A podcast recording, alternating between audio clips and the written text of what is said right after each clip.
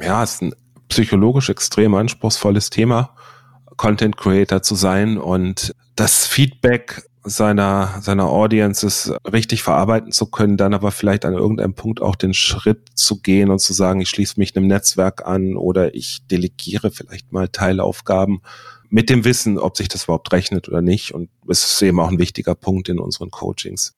Wir leben in einem Jahrzehnt, das hervorragend dazu geeignet ist, sich selbst als Person bekannt zu machen, ohne sich unbedingt in den Mittelpunkt spielen zu müssen, indem man als Business-Influencer oder Bisfluencer ganz gezielt seine Kompetenz, seine Vision, seine Motivation rund um seine eigene Persönlichkeit nach außen trägt.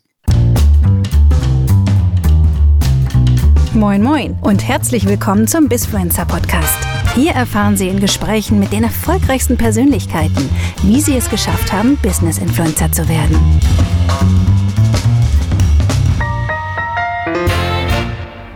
Herzlich willkommen zum Bisfluencer Podcast. Mein Name ist Hendrik Martens und mit mir dabei heute der liebe Sascha Schulz, der äh, etwas ganz Besonderes äh, zum Thema Bisfluencer äh, beizutragen hat. Unser Thema heute ist ein bisschen äh, spitzer als sonst, denn wir wollen mal darüber sprechen, ob es möglich ist, dass man Bisfluencer lernen kann. Und äh, lieber Sascha, erzähl doch mal, ähm, was ist denn so dein, dein Business Purpose eigentlich? Ja, hallo, lieber Hendrik Martens. Erstmal vielen herzlichen Dank für die Einladung und äh, für die nette Intro.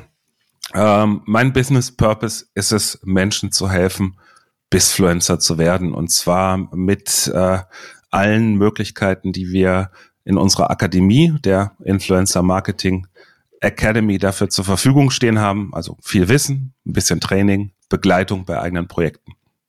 Aber das ist ja auch nicht alles, was du machst. Ne? Ich glaube, wenn ich hier, dein LinkedIn-Profil habe ich hier parallel mal heimlich zum äh, Stalken geöffnet. Da stehen ja auch ein paar mehr Firmen. Was, was, ist, was, ist, was hat es damit auf sich?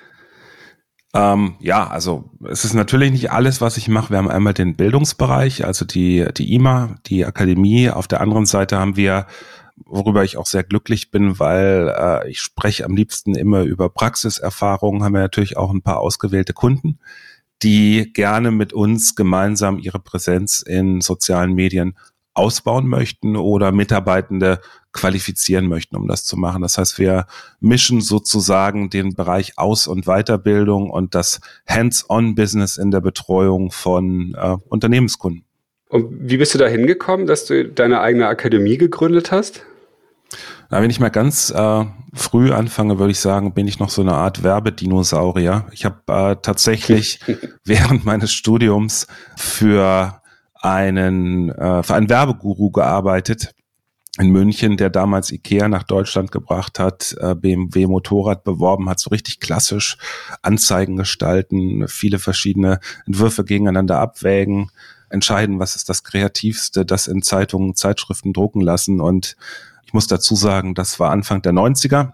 Ich hatte nie den Wunsch, in die Werbung zu gehen. Ich wollte immer äh, Verleger werden. Maxwell Murdoch hat mich damals äh, wirklich sehr inspiriert, habe dann aber auch sehr schnell festgestellt, zu der Zeit war es unmöglich, vom Konsumenten von Infos zum Produzenten zu Infos, von Infos zu werden, ähm, wenn wir über Verlagswesen sprechen, weil die Investitionshürde war einfach sehr hoch. Und ja, habe dann den Werbebereich mitgenommen und habe in Deutschland eine der ersten Internetagenturen gegründet in Hamburg und äh, dort im Prinzip von der Pike auf, von ersten CompuServe-Tagen über die Entwicklung von Bankenwebsites, von Backoffice-Systemen für große Baustoffhersteller äh, oder solche Sachen wie GQ-Magazin und internationale Funkausstellungen in Berlin mit meinem super Team gelernt, wie machst du Websites, wie baust du Dialoge über digitale Medien auf? Und ja, das hat sich dann letztlich bis heute so weiter durchgezogen. Das klingt nach einem, nach einem heißen Ritt, auf jeden Fall. Das äh, kann ich dir sagen. Es war immer ein bisschen zu früh mit dem, was wir gemacht haben. Wir haben beispielsweise Ende der 90er ähm, das erste Live-Broadcasting aus der Luft gemacht von der Einfahrt, damals noch der QE2 in den Hamburger Hafen. Bordflugzeug, ein paar Handys parallel geschaltet, powered by äh, T-Mobil. 15 Jahre später denken dann andere Leute auch über Live-Broadcasts nach. Ich habe da eine ähnliche Karriere vorzuweisen. Erzähl mal. Das finde ich ganz spannend. Ich äh, habe damals, ähm, ich war in meinem ganzen Leben ein Jahr angestellt und das war ich äh, bei der Firma NASA 2.0. Ich weiß nicht, ob du die kennst. Das war damals von Scholz Friends so die digitale Auskopplung in ziemlich genau 1999. Ja, habe ich schon von gehört. Und dort gab es wiederum eine Unterabteilung, die Firma N2.0. Und wir waren auf Live-Broadcasting von Events, Konzerten und so weiter spezialisiert. Und ähm, das war die Zeiten, wo die schnellste Verbindung, die es gab, ESDN war. Da kannst du dich ja dann auch noch ganz gut dran erinnern, ne? Ja, ja. Wir hatten aber kein Kabel in das Flugzeug, von daher. Richtig, genau. Wie kompliziert es ja auch war, überhaupt eine Verbindung aufrechtzuerhalten, wie viele Leute sowas überhaupt technisch empfangen konnten. Also wir waren genau auch mindestens zehn Jahre der Zeit voraus, hatten eine Menge Spaß, viel gelernt, viel Aufwand betrieben für verdammt wenig Leute, die das irgendwie nutzen konnten. Aber ich habe, ich fand es richtig geil. Also von daher äh, kenne ich dieses Gefühl von super geilen Scheiß zu haben, aber irgendwie auch das Gefühl zu haben, okay, das ist jetzt eigentlich noch ein bisschen früh für den Massenmarkt, aber so entsteht ja dann überhaupt der Massenmarkt. Von daher sind wir doch dann irgendwie digitale Vorreiter und keine Dinosaurier, möchte ich an dieser Stelle jetzt einfach mal für uns eine Lanze brechen. ja, ja, gebe ich dir natürlich völlig recht, was, was das Pioniertum betrifft. Ähm, das Schöne daran ist, du sammelst halt auch viele Freundschaften, lernst viele interessante Menschen kennen, die äh, ähnlich wie du in den Zeiten als Pionier denken und damals das Glück, viele Mobilfunkpioniere zu treffen und kennenzulernen. Äh, wir haben unter anderem dann eben auch die eine der ersten Live-Auktionen für tolle Nokia äh, Communicators und ähnliches mit den Bestkunden von T-Mobile durchgeführt mit einem selbstprogrammierten Auktionsserver. Es war wirklich ein heißer Ritt, ja. Ja, das ist heutzutage klickt man sich das einmal schnell zusammen und dann ist fertig, ne? Ja, schön in diesen alten Zeiten zu schwelgen, wo ich jetzt die letzten Podcasts immer mit so 17 bis äh, 21-jährigen Hotshots gemacht habe, die über TikTok reden, wo ich mich einfach doch mal so wahnsinnig alt fühle. Ähm, das tut gut. Das ist ja auch letzten Endes ein riesen Erfahrungsfundus, auf den du so zurückgreifen kannst. Und hat dich das letzten Endes auch dazu bewogen, ähm, jetzt die Academy, also auf den Lehrweg zu gehen, um etwas mitzugeben? Oder wie, was war die Motivation dahinter, eine, eine eigene Bildungseinrichtung zu gründen?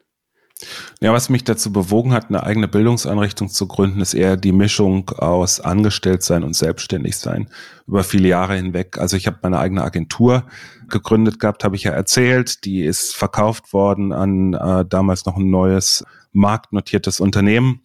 War danach angestellt bei verschiedenen Online-Startups oder Online-Companies und ähm, hatte dann aber 2017, als ich die IMA gegründet habe, eher den Standpunkt, dass ich gerne irgendwo mein Wissen, meine Erfahrungen teilen möchte und nicht unbedingt äh, das Rad zum dritten Mal neu erfinden will.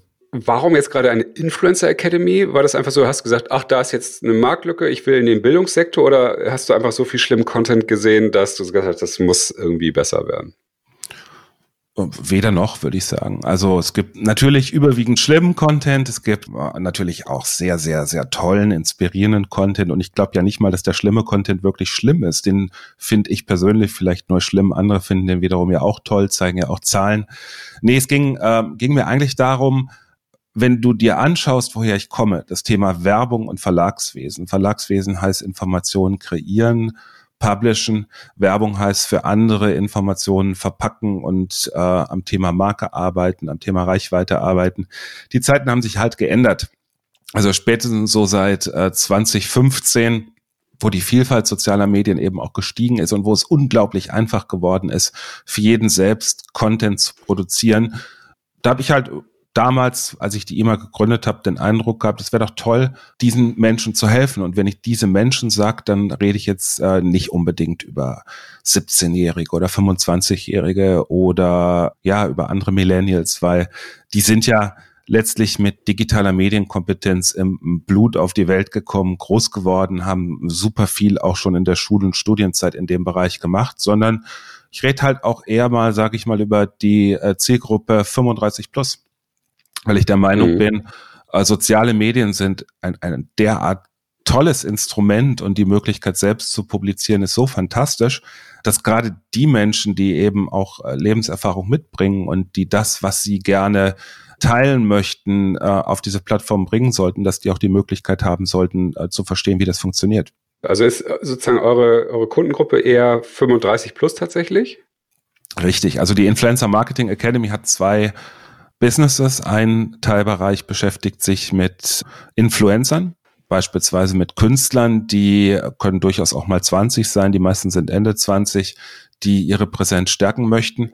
Der zweite Bereich beschäftigt sich mit Unternehmenskunden und da haben wir halt die klassische Altersverteilung, die du heute bei größeren Unternehmen in Marketingabteilungen findest und äh, die ist halt eher 35 plus kann ich sozusagen, wenn ich schon sozusagen Influencer bin und merke aber, ich komme über meine paar tausend Follower nicht hinaus oder ähm, ich merke so, dass der Content weniger angeguckt wird oder sowas, dann komme ich zu euch, um besser zu werden. Zum einen. Das ist so das eine. Versteht das richtig?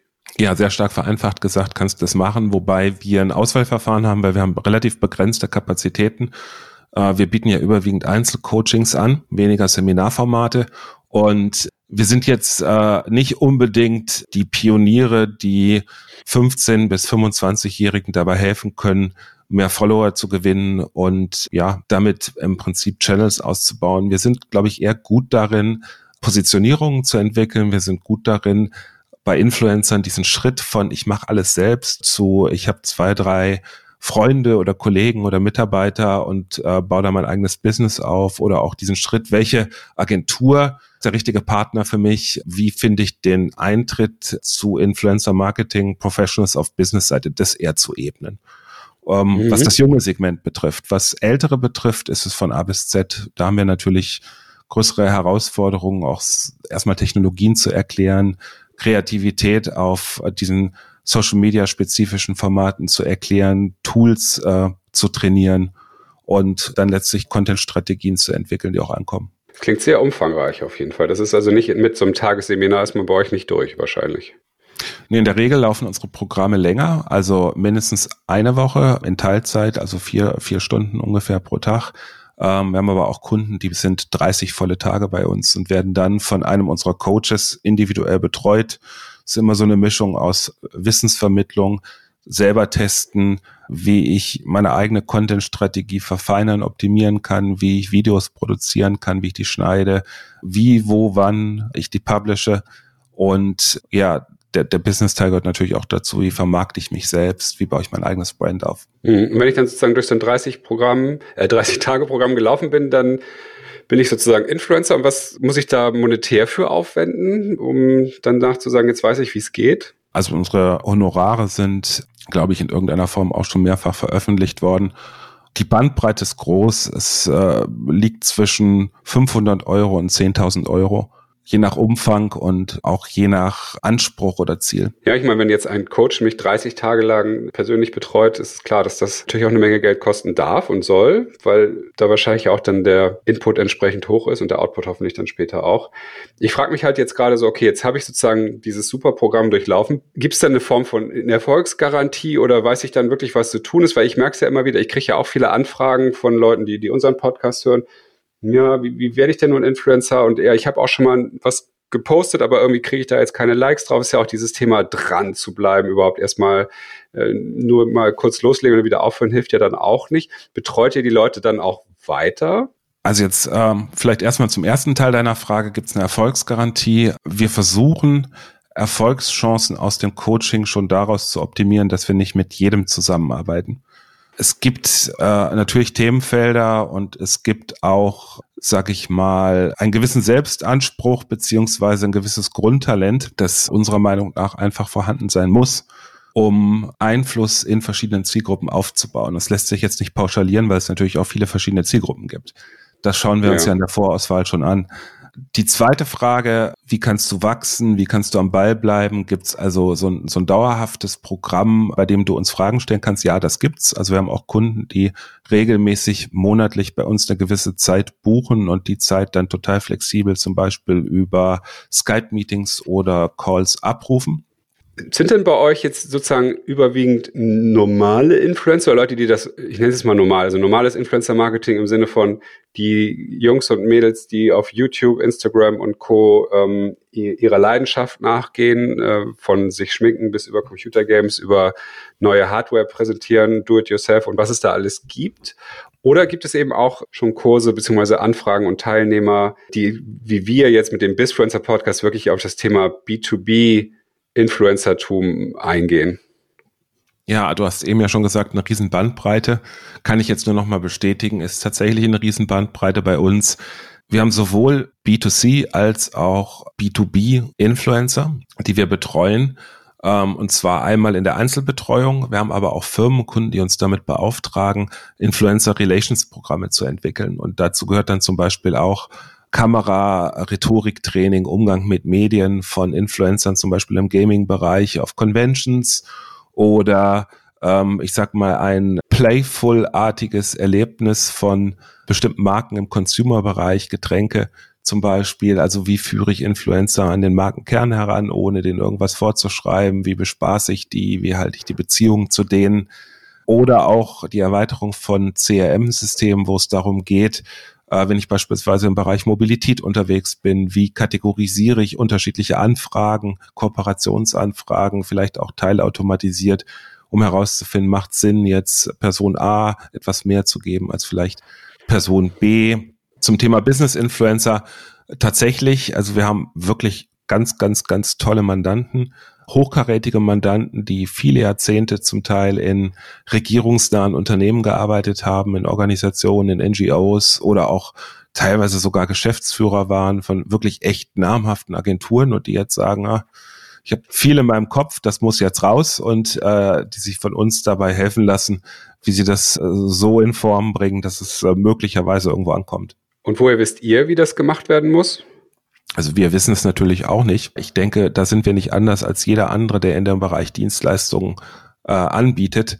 Ich würde es auch echt für vermessen halten, wenn irgendwer behauptet, es gibt ein Patentrezept. Was wir wissen ist, welche Formatanforderungen gibt es, äh, welche bestimmten Basics solltest du einhalten, was das Thema ja beispielsweise Aufbau, Strukturierung von Content, Tagging und ähnliches betrifft.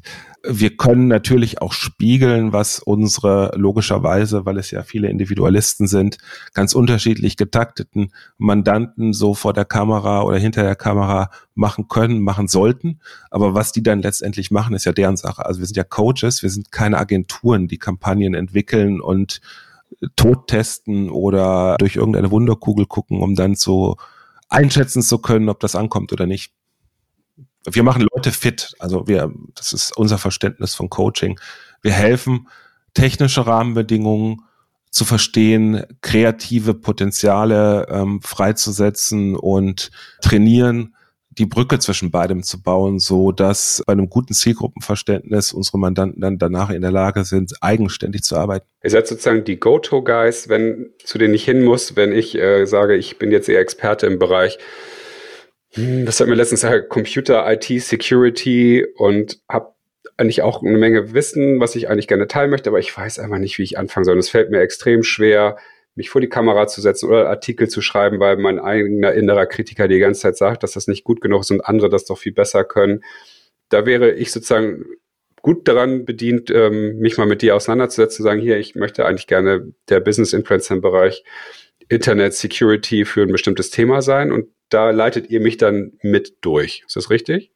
Absolut richtig, Henrik. Also du bist der Spezialist im Bereich Cybersecurity oder vielleicht sogar noch in einem Teilbereich davon oder du bist Spezialist im Bereich Quality Management, also so ein Bereich, den man sich vielleicht mhm. so gar nicht so richtig vorstellt äh, für Social Media Channels. Vielleicht bist du aber auch Spezialist im Bereich Entwicklung kundenspezifischer Beauty-Produkte, kann ja auch sein. Und wir helfen dir dann zu verstehen, welche Channels es überhaupt gibt, wie du dort auf den relevanten, für dich relevanten Channels äh, deine Zielgruppen definieren kannst, wie du ein Self-Branding aufbaust, wie du das Ganze visualisierst oder äh, meinetwegen auch audiovisuell oder rein über Podcasts umsetzt und vor allem wie du das Ganze dann noch organisierst, so dass, dass das Ganze auch effizient ist. Ich glaube, das ist ja was, was vielen Leuten immer wieder fehlt. Ich kenne es ja auch bei mir selber, dieses okay, ich möchte jetzt eigentlich gerne mein Thema mal nach draußen tragen, aber ich finde diesen Anfang nicht und wie ich dann dranbleibe und so weiter. Aber durch, ich glaube, durch so eine Struktur, die ihr dann mit mir auch erarbeiten würdet, plus was sind die richtigen Kanäle, Tonality und so weiter, ähm, wird es mir wahrscheinlich wesentlich leichter fallen, dann auch loszulegen und vor allem auch dran zu bleiben. Wobei ich da als systemischer Coach ja immer wieder so die, die große Frage stelle, wie bringen wir die Leute dazu, nicht nur zu starten und die ersten Erfolgserlebnisse zu spüren und dann ja irgendwann doch wieder in den alten Trotz zu verfallen, sondern deswegen war mein Griff noch meine Frage am Anfang. wie bleiben die Leute auch dran? Aber das hast du ja gesagt, bietet ihr auch durchaus Möglichkeiten, mich da accountable zu halten, dass ich nicht irgendwie nach zwei Monaten wieder alles doch wieder äh, schleifen lasse und dass dann das Thema doch wieder stirbt, weil genau das merke ich jetzt ja auch mit unserem Podcast. Dranbleiben ist das Aller, Allerwichtigste und jetzt wachsen wir ja stetig und äh, die Anfragen werden mehr und so, das ist ja total spannend. Und dann, ich hatte aber auch jetzt hier ein paar Folgen, wo ich dachte, hm, irgendwie tut sich hier gerade nichts. Und dann sich selbst zu motivieren, weiter durchzuhalten, ist natürlich auch nicht immer ganz einfach. In deiner Channels ist ja nicht so, dass du plötzlich, weil du sagst, ich will Influencer werden, in irgendeiner Form als, als Person einen Einfluss hast, nur weil, weil du das Wort benutzt. Und dann ist ja auch noch die Frage, ab wann hast du Einfluss? Also wenn du natürlich der Spezialist, über den wir gerade eben gesprochen haben, im Bereich Cybersecurity bist, dann ist es äh, vielleicht vollkommen ausreichend, wenn du 5000 oder 10.000 äh, Follower hast, vielleicht auch schon ein bisschen viel weil vielleicht es gar nicht so viele Experten in dem Bereich gibt. Wenn du allerdings über inspirierende Fashion sprechen möchtest, dann äh, ist natürlich die Frage, ja, reicht die Followerzahl eines kleinen Stadtteils von Berlin aus, um wirklich äh, stolz darauf zu sein, eine gewisse Marktposition zu haben, oder muss es dann doch schon eher die Größe einer Stadt sein? Ich glaube, dass, ähm, dass es keine guten oder schlechten Zeiten gibt und ich glaube auch, dass es keine wirkliche valide Aussage dazu gibt, ob ein Markt voll oder nicht voll ist, wenn man Content Creator werden will. Das haben wir ja in den letzten Jahrzehnten immer schon beobachtet. Menschen, die sich in Medien, in welchen Medien auch immer, ob die gedruckt sind, ob das Streaming-Medien sind, ob das klassisches TV ist, ja, die sich mit guten Inhalten präsentieren und auffallen und ihre Zielgruppe treffen, die bleiben und andere, die gehen halt wieder. Es ist immer ein Wettbewerb. Also selbst bei TikTok ist es ein sehr großer Wettbewerb, weil natürlich jeder gerade auf TikTok geht. Und dieser Wettbewerb wird natürlich auch nicht kleiner. Was gleich bleibt, ist die Anzahl der Menschen. Es gibt, glaube ich, so rund 700 Millionen Europäer. Wenn wir da über die verschiedenen Sprachen sprechen, 100 Millionen Menschen, die Deutsch sprechen. Und jemand, der es drauf hat, mit seinen Inhalten dort seine Zielgruppe auf den richtigen Plattformen zu finden, der hat heute eine Chance, in einem halben Jahr, in fünf Jahren. Da gibt's weniger zu früh oder zu spät. Natürlich gibt's einige Themen, die sind jetzt vielleicht heißer, als sie in zwei Jahren sein werden. Also es ist eher themenbezogen und nicht menschenbezogen. Es gibt nicht eine Zeit, wo man sagt, jetzt so wie beim Aktienmarkt oder ähnliches, jetzt nicht einsteigen, jetzt ist das gerade überhitzt, sondern es gibt immer den richtigen Zeitpunkt sozusagen. Ja gut, wenn ich im Aktienmarkt äh, irgendwas reißen will, dann ist natürlich schon wichtig, dass ich den Deal heute mache oder erst nächste Woche. Aber es gibt diese Art von Deals äh, in sozialen Medien, bei Content Creators oder bei Influencern nicht. Mhm weil wir reden hier über mittel- und langfristige B2B oder B2C Trends, ob es jetzt Konsum ist, ob es Employer Branding ist, ob es irgendwelche Rankings von irgendwelchen Lösungen sind. Da findet weniger etwas impulsiv statt. Natürlich solche außergewöhnlichen Ereignisse wie die Corona-Krise, geschlossene Geschäfte, die Möglichkeit, über Live-Broadcasts mit neuen E-Commerce-Features von Instagram und Facebook zu verkaufen. Das ist äh, ist natürlich reizvoll und trifft sicherlich auch auf Bedarf oder beispielsweise jetzt in der Zeit, wo wir Reisewarnungen haben, in alle Länder außerhalb Europas einen Markt mit Reiseinspiration zu bedienen innerhalb von Europa und damit die abzugreifen und anzusprechen und zu binden, die eben nicht nach Thailand fliegen können, dürfte dürfte vom Gefühl her auch eine gute Chance im Moment sein. Aber das sind, äh, sind jetzt auch keine punktuellen Ereignisse, die sich auf einen Tag, eine Woche oder so konzentrieren. Und von daher nochmal zusammengefasst, jemand, der gut in der Art seines Contents, in der Präsentation seines Contents ist, der Mehrwert bietet, der unterhält, der Leute zum Lachen bringt, Leuten mehr Durchblick bringt, weil er vielleicht nicht so viele Fremdwörter, Fachbegriffe benutzt oder jemand, der eben total viele benutzt und damit seine Zielgruppe anspricht, der kommt an und damit geht's um Uniqueness, damit geht's um das eigene Profil und ich halte das für zeitlos.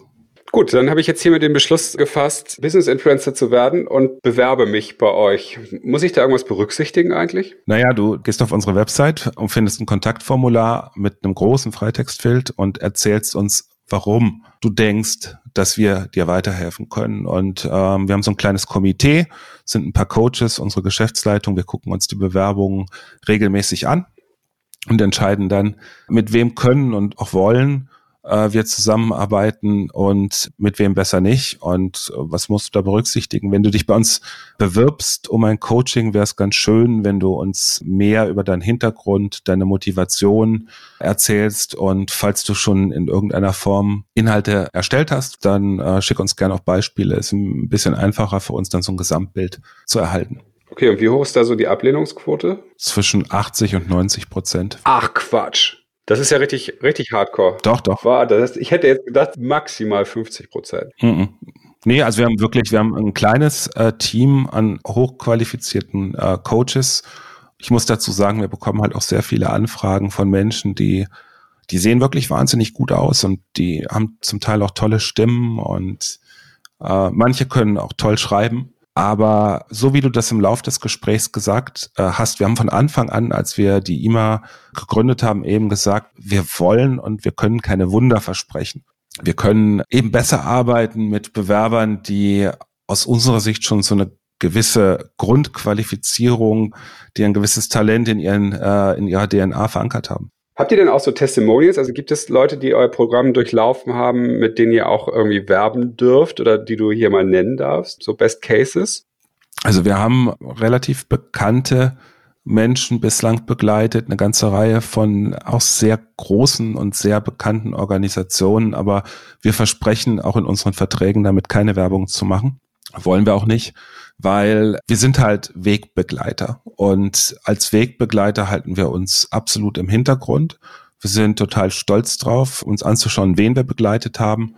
Ob das jetzt große äh, Massenorganisationen äh, in Deutschland sind, die bestimmte Interessen zum Beispiel von Arbeitern begleiten oder ob das große Reiseorganisationen sind. Gerade im Reisebereich haben wir viel gemacht, aber wir machen kein Name-Dropping. Okay. Das ist ja ganz anders, als wir hier vorgehen mit dem Bisfluencer Podcast. da da geht es ja doch viel ums Name-Dropping, natürlich irgendwie. Wie viele Leute haben denn schon so euer Programm durchlaufen? Gibt es da so eine Zahl, die du nennen darfst? Weil das spricht ja auch so ein bisschen für eure Erfahrung, die ihr da durchgeholt habt. Ja, ja, ich habe schon an einigen Stellen unterschiedliche Zahlen genannt. Also seit 2017 sind es im Schnitt so pro Jahr zwischen 200 und 250 Personen. Allerdings muss ich dazu sagen, wir haben unterschiedliche Formate. Wir haben wirklich eins zu eins Coachings. Mhm. Also wir betreuen eine einzelne Person, der Coach sitzt gegenüber oder ich weiß gar nicht, ob es das Wort gibt, die Coaches, kann ja auch weiblich sein. Mhm. Auf der anderen Seite machen wir im Unternehmensbereich halt auch sehr viele kundenspezifische Weiterbildungsmaßnahmen und vor Corona zumindest Inhouse-Seminare. Mhm. Und äh, da kann es natürlich sein, dass auch gleich mal eine größere Gruppe vor uns sitzt. Ich habe die Zahlen hätte ich hier unter anders eingeschätzt, bin schwer beeindruckt äh, und ein bisschen verschüchtert auf jeden Fall. Und ähm, würde jetzt einfach sagen, mit diesen Erkenntnissen, die ich extrem inspirierend fand, würde ich jetzt auch langsam unser Ende des Podcasts einleiten. Nicht natürlich, um dich auch nochmal darum gebeten zu haben, mir nochmal zu sagen, was sind denn so deine persönlichen Influencer? Hast du so ein paar Leuten, denen du digital folgst, wo du sagst, das sind so Menschen, die dich auch beeinflussen oder inspirieren? In allen möglichen Lebenslagen, ja. Aber auch da mache ich kein Name-Dropping. Gibt es denn so drei, vier Dinge, die du vielleicht noch jetzt den angehenden Business-Influencern unter unseren Hörern vielleicht mitgeben wollen würdest? Worauf ist zu achten, auch wenn man sich vielleicht bei euch bewirbt, damit die Wahrscheinlichkeit zum Beispiel höher wird? Ja, erster Teil deiner Frage, was möchte ich denen mitgeben, mal jetzt unabhängig von der Bewerbung. Wir leben in einem Jahrzehnt, das hervorragend dazu geeignet ist, sich selbst als Person bekannt zu machen, ohne sich unbedingt in den Mittelpunkt spielen zu müssen, indem man als Business-Influencer oder Bisfluencer ganz gezielt seine Kompetenz, seine Vision, seine Motivation rund um seine eigene Persönlichkeit nach außen trägt. Und dazu äh, gehört natürlich erstmal der Wille, das zu machen. Eine grundsätzliche Empfehlung ist, sich nicht davon verleiten zu lassen, wenn man andere Bisfluencer sieht, unbedingt auch Business-Influencer werden zu wollen, nur weil es eben auch andere machen, sondern es muss der Wille, es muss die Motivation in der Person selbst vorhanden sein. Das ist das Erste. Das Zweite ist, es geht so gut wie nichts von allein. Also natürlich irgendwie mal so ein Selfie zu schießen und drei Zeilen Text drunter zu schreiben, das schafft irgendwie noch jeder. Ähm, ich glaube, dafür braucht man aber auch jetzt nicht unbedingt ein Coaching. Wenn wir aus unserer Sicht zumindest über Bisfluencer sprechen, dann ist es meist Cross-Plattform. Das heißt, wir reden nicht einfach nur darüber, zum Beispiel nur auf LinkedIn aktiv zu sein, sondern da zum Beispiel auch sowas wie Slideshare mitzunutzen. Wir reden über das Thema Blogging, also auch eine eigene Website zu betreiben. Wir reden aber auch über innovative Content-Ansätze, zum Beispiel Rankings oder Produkttests anders darzustellen. So, das natürlich wie immer wieder gespiegelt an der Zielgruppe äh, die uns interessiert. Da haben wir riesige Unterschiede zwischen typischerweise jüngeren Menschen, die wir auf Mainstream Social Media Kanälen finden und äh, Menschen, die eher karriereorientiert sind, die wir vielleicht eher auf äh, LinkedIn finden. So. Und bevor ich Business Influencer werden will, würde ich immer als Ratschlag geben, sei dir darüber bewusst, es ist nicht einfach, es kommt nicht von selbst und du musst es wollen. Du musst wirklich die Zeit investieren wollen und dich auch selbst öffentlich machen wollen. Und du musst damit leben können, ist jetzt die psychologische Komponente, dass du vielleicht in den ersten sechs oder zwölf Monaten nicht das Feedback bekommst, das du dir erhoffst, weil du der Experte in dem Bereich bist, weil du vielleicht noch nicht deine Zielgruppe triffst. Hm. Also durchhalten. Das äh, sind so die allgemeinen Tipps und zur Zusammenarbeit mit uns. Ich glaube, das war der zweite Teil deiner Frage. Genau. Wir bieten nach den Bewerbungen, bevor wir überhaupt eine Zusammenarbeit eingehen, erstmal ein kostenloses Kennenlerngespräch an. Für uns ist die Chemie mit der Person wichtig, die Verfügbarkeit.